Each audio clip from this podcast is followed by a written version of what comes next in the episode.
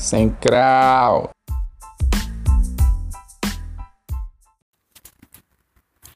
Diretamente de Palm Beach dos estúdios de Gold Coast, Austrália, começa mais um episódio de Sem Crowd. Então vamos lá, vamos começar com feedback. O primeiro feedback do primeiro episódio que eu recebi, do primeiro episódio que eu recebi foi que o áudio ficou uma bosta. Agora parece que vai ficar melhor porque eu tô falando mais perto aqui do microfone, mas não comprei o microfone ainda, então tô no celular e vai ser assim mesmo por enquanto. É... O segundo feedback foi muito importante foi palavrão, que eu tava falando muito palavrão, então vou tentar evitar de falar palavrão no podcast. É... Vamos lá. Primeira coisa que eu quero falar é para explicar direito por que, que eu não achei tão bom no primeiro episódio que eu falei do podcast o clipe do Travis Scott Highest in the Room.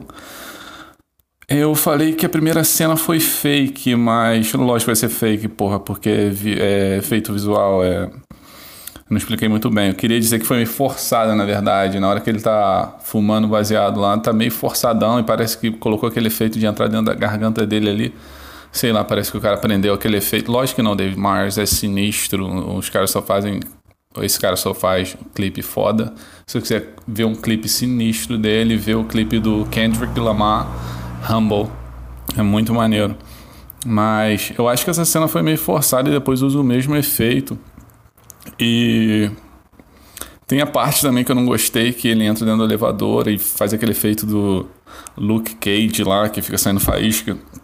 Sei lá, não entendi aquela porra. A luta também que ele tem, e cai o, o Nike dele. Beleza, aquilo ali é até legal, mas. E depois ele fica andando todo de branco, igual a porra de um pai de santo lá em cima do prédio. Sei lá. Esperava mais. Vamos então. É, já, a recomendação que eu esqueci de dar no, no primeiro episódio, eu lembrei aqui. É um canal no YouTube que se chama The Most Unruly. É muito maneiro. O cara faz um trabalho sinistro. Ele pega o, a carreira de todos esses caras de hip hop e explica The History of é, Travis Scott, The History of Frank Ocean. E é muito legal, muito bem feito. Ele também fala sobre os CDs, como foi feito tipo Pimp a Butterfly do Kendrick Lamar. É muito bem feito, muito legal. Falando em recomendação, é... esse livro que eu li, que eu queria falar sobre as 10 mil horas, né? A regra das 10 mil horas. Na verdade, eu queria falar sobre paciência e aí cheguei em recomendação e vou falar sobre esse livro, que é o Outliers, do Gladwell. É, o livro todo, assim, eu não gostei tanto, mas teve uma parte que é muito legal. Porque o livro fica falando sobre os caras que fizeram sucesso e foi meio que a ocasião que ajudou bastante. Eu não acredito nisso, eu acredito mais em. Por mais que tenha, tenha a ocasião, o cara tem que estar preparado para o sucesso. Então tem que trabalhar para caralho, tem que ter sangue, tem que ter sacrifício e muito esforço. Senão não vai. Lógico que tem exceção, mas na maioria dos casos não acontece. Então, o que é a regra das 10 mil horas? Esse cara falou que para você ficar muito bom em qualquer coisa, você tem que ter 10 mil horas naquilo que você faz. Isso dá mais ou menos 20 horas de trabalho por semana em 10 anos. Então, na sua profissão, se você já trabalha bastante tempo, geralmente, assim, você já é foda naquilo, né? Mais de 10 anos. Na verdade, você trabalha 40 horas fazendo a mesma coisa. Em 5 anos, que é a metade, você já tá bom pra caralho. É, voltando à paciência, é o seguinte, foda, porque hoje em dia, como tem muita exposição, e esse negócio da mídia, tem essa porra de Facebook e, e influencer e tem. É, qual outro nome que eles dão nessa porra? Esqueci. Tá, mas o cara que foi famoso nas mídias sociais. A galera fica muito ansiosa e quer ficar famoso em um mês. Eu sei, por exemplo, que esse podcast aqui ninguém vai ouvir e tem que testar pelo menos um ano. Eu ouvi um outro podcast do cara que tem seguidor pra caralho, ele tava falando isso. Ele falou, porra, tudo você tem que pelo menos tentar um ano para ver se vai dar certo ou não, hoje em dia. Se fosse antigamente, até tudo bem, não tinha tanta gente fazendo, mas como tem muita competição hoje, é meio foda.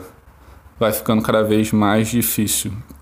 Então, assim, paciência e sacrifício pra caralho, tipo no pain, no gain, não garante, o mundo não é justo. Outra coisa que muita gente acha que o mundo é justo e que tem rodando um algoritmo lá para beneficiar certas pessoas que fazem o bem ou não.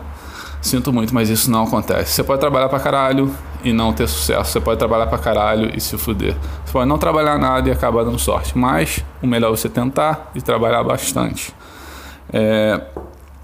Outra coisa que para você tentar o sucesso em alguma coisa, você tem que tentar pelo menos um ano. E nesse um ano, né, porra, fiz um ano, fiquei três meses, tem que ser consistente. É, tô falando sobre mídias sociais e sei lá, qualquer outra coisa. Né? Mídias sociais é conteúdo.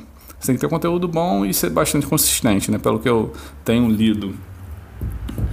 Já falando sobre essa porra de 10 mil horas, é, não sei porquê que veio essa porra de política na minha cabeça e eu queria fazer uma conta, porque eu pensei nessa porra de 10 mil horas acabou me levando a outra coisa, que eu vou lançar uma hashtag aqui, na verdade.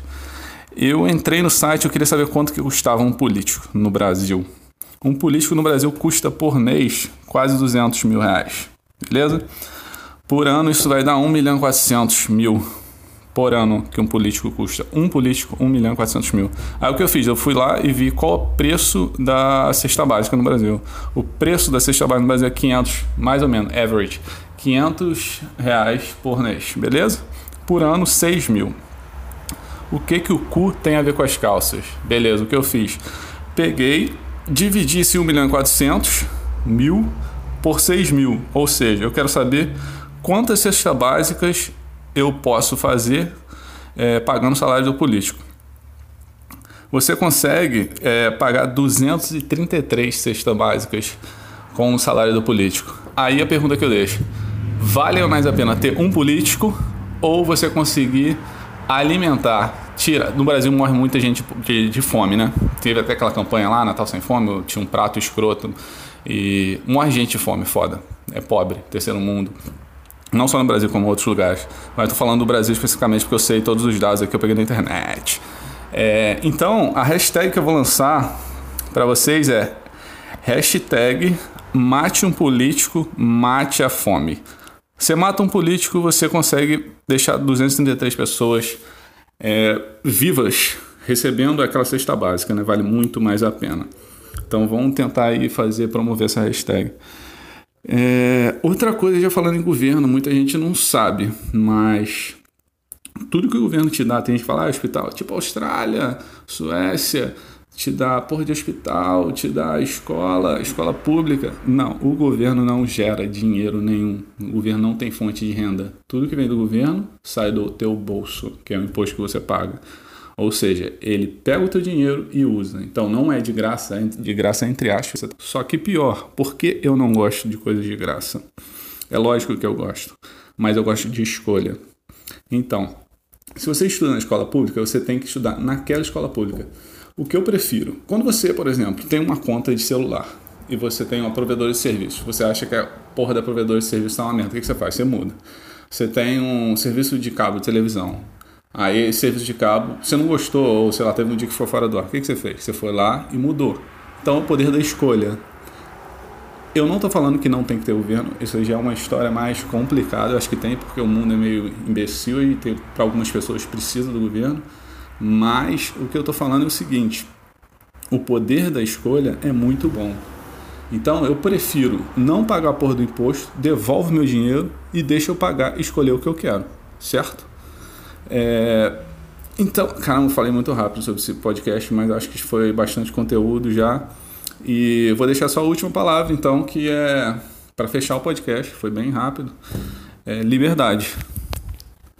A palavra para fechar o podcast é exatamente essa: liberdade.